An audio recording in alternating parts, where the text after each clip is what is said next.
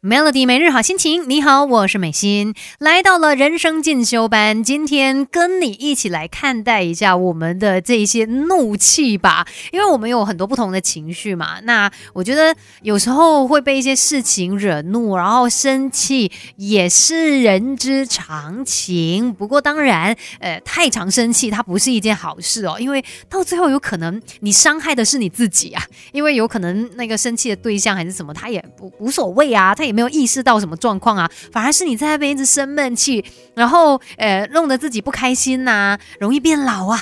身体也受到了很多的一些负面的刺激啦。所以嗯，我们当然尽可能就是不要整天生气。那我们也来看一下，说到底为什么我们会生气呢？其实像我们的情感都是来自于大脑嘛。那我们在呃怒气冲冲的时候，脑部里面有哪些变化？我们可以来看一下。因为大脑它是有好几个部位的，每一个都有他们自己的工作跟任务。那通常呢，最直接的一些反应，比如说我们被人家殴打什么之类的话，我们会有一个很直接的反应是，呃，这个边缘系统。它呢就不会去处理一些太复杂的问题，那它产生的就是呃可能比如像愤怒这种很单纯的反应。那另外呢还有一个就是大脑的皮质，它就比较高级一点点，它的反应其实也比较慢，因为可能它要处理的事情就复杂多一点了。像是我们说哎遇到被打的这样子的一个情况啦，他可能还会去进行一些思考，会想说嗯如果我真的跟他打起来我会赢吗？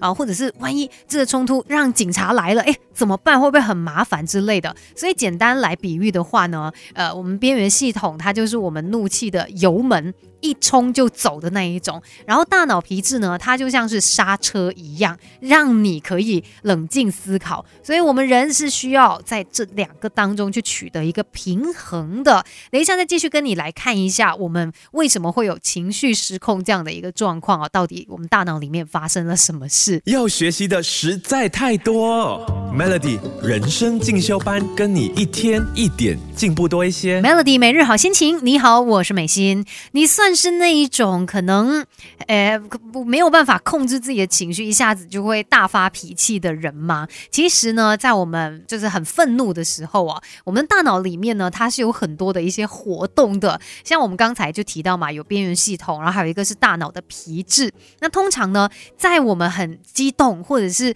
有很强烈不安的时候，也代表着说，这个大脑的皮质哦，这个时候它的这个供氧量是不足的，缺氧呢，它就导致我们的大脑皮质没有办法好好的去发挥功能，因为你看它本来就是来克制你的这个怒气的刹车功能嘛。但是呢，因为它现在缺氧了，它没有办法去运作，结果导致你的怒气慢慢的失控。有些人可能就会有很明显的这样的一个感觉，觉得说，哎，一生气起来哦，大脑好像一片空白，没有办法思考，然后你气到哇，什么话都讲不出来，心跳也变得很快，哎，这就是一个一个反应了。那这个时候我们要做的就是深呼吸，因为你现在大脑皮质缺氧了嘛，你没有办法思考啊。我们深呼吸来调整情绪，深呼吸几次之后呢，氧气它就会到呃我们大脑皮质的每一个角落。你的怒气也自然可以逐渐平息了，所以下次真的觉得很气的时候，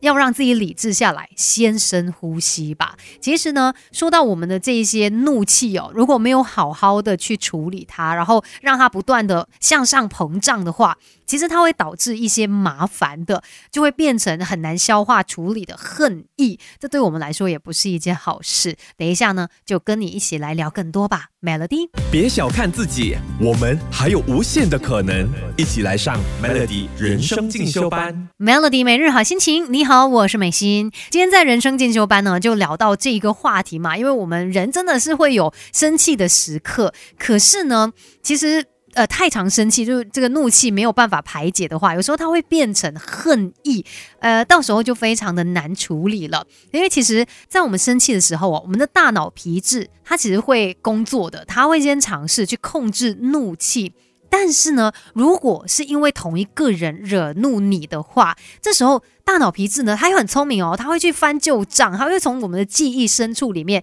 找出你曾经也被这个人惹怒的记忆，然后呢，就让它变得更加的严重，所以你的这个怒意又更加的变强，到最后可能你甚至觉得说，哼，总有一天我要报仇，诶，这有可能呢导致这个恨意进一步的爆发，然后最后带来严重的后果。所以我们要怎么样防止这件事情发生？我们不要让自己从怒意然后变成有有这个恨意呢？最重要的就是我们在生气的时候啊，我们对事不对人，你不要去生气这一个人，觉得说他就太过分了，他每次都这样。你应该要去想的是，这一个人对我做的这一件事真的太过分了，这件事让我非常的生气。对事。不对人，我们要尝试的去转换我们呃发怒的这个对象哦，而且呢，我们也要尝试练习去控制自己的情绪。当你有一些怒气的时候，先去想我要怎么样应对，怎么样行动，